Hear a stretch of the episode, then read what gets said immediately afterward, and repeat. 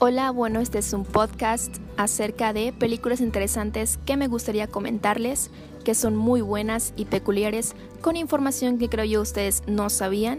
Y comienzo hablando de The Perks of Being a Wallflower, o bien Las ventajas de ser invisible, dirigida y producida por Stephen Chibolsky y John Malkovich, con el reparto de actores como Logan Lerman, Emma Watson y Ezra Miller. Es una película de 2012 que trata de un chico tímido llamado Charlie que tiene un tipo como de trastorno mental, ya que su tía abusaba de él de manera constante cuando era niño. Durante el desarrollo de la película, Charlie se hace amigo de Patrick, que lo interpreta Ezra Miller, y se enamora de Sam, interpretado por Emma Watson. En esta película se hace una frase muy popular, la cual es aceptamos el amor que creemos merecer, con un soundtrack de una canción icónica del gran David Bowie, Heroes.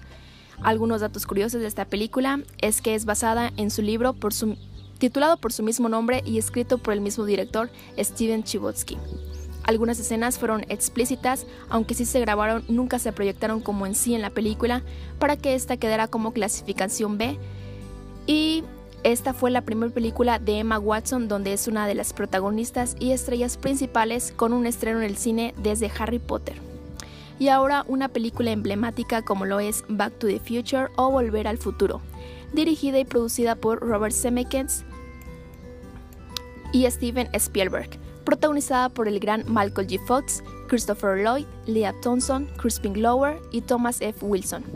Esta película relata la historia de Marty McFly, un adolescente rebelde e impulsivo que vive con sus padres y viaja accidentalmente al pasado desde 1985, su época actual, la época en la cual él vive, estando presente hacia la época de 1955 en la que sus padres se conocieron.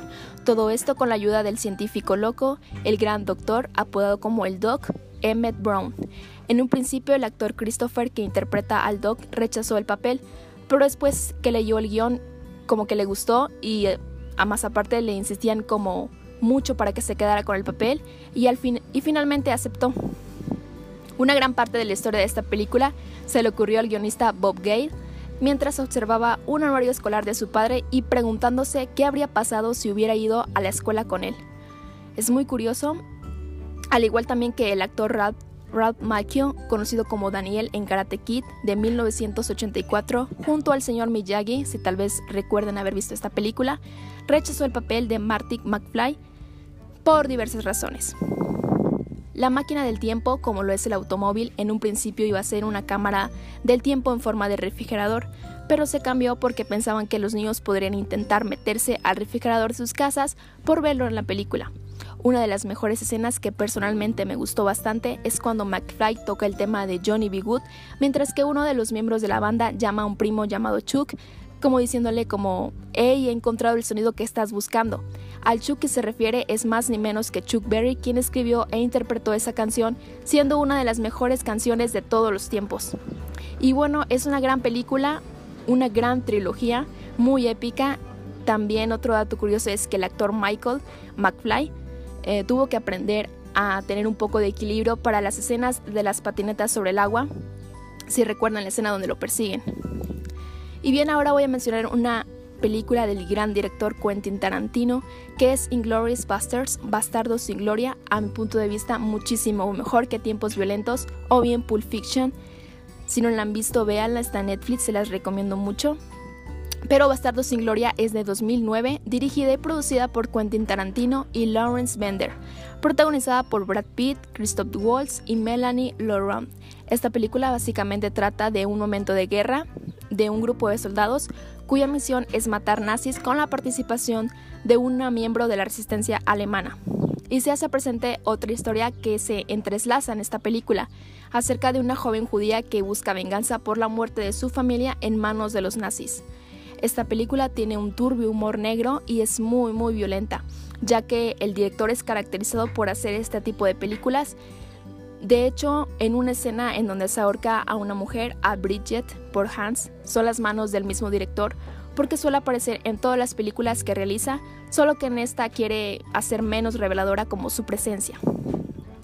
Si bien ahora otra de las películas que casi no es muy popular por la trama, pero sí por la increíble historia detrás de ella, y la actuación del protagonista es Split, Fragmentado de terror psicológico, dirigida y producida por M. Night Shyamalan y Jason Blum, protagonizada por James McAvoy, Anya Taylor-Joy, Jessica Zula, Halle Richardson y Betty Buckley. Esta película da inicio con el secuestro de tres chicas por parte de Dennis, una de las 24 personalidades presentes en la mente de Kevin Wendencrom, víctima de abuso a quien se le diagnosticó trastorno de identidad disociativo. Este trastorno es caracterizado por la presencia de dos o más personalidades. Suele presentarse como reacción a una situación traumática que permite que una persona evite los malos recuerdos. Esta película tiene una secuela llamada El Protegido, dirigida también por el mismo director. Fragmentado está inspirada en la historia real de Billy Milligan, el hombre con 24 personalidades consecuente del trastorno de identidad. Ahora voy a describir algunas de las personalidades en las que el actor James McAvoy interpretó en la película de una forma excelente.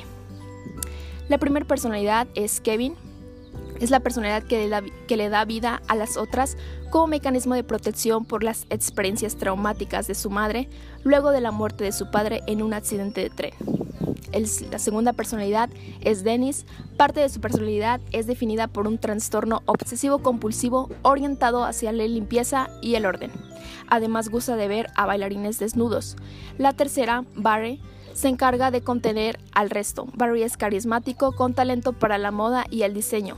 Es la personalidad que se comunica con la, famosa doctora Fletcher. Edwig tiene nueve años de edad, le gusta gatear, bailar, dibujar y se deja influenciar por el resto de las personalidades. Entre sus características muy peculiares se encuentra la de terminar todas las oraciones con un etcétera.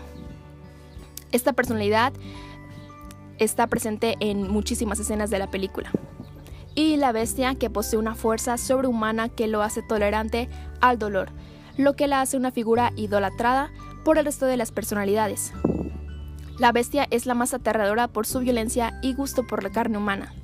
Y por último, Patricia. Esta es una sacerdotista educada, inteligente y al mismo tiempo calculadora y malvada. Y bueno, estas fueron algunas películas que me gustó compartirles con ustedes. Gracias por escucharme y les dejo algunas recomendadas. La primera es Un Camino a Casa dirigida por Garth Davis y Talentos Ocultos de editor de Theodore Melfi.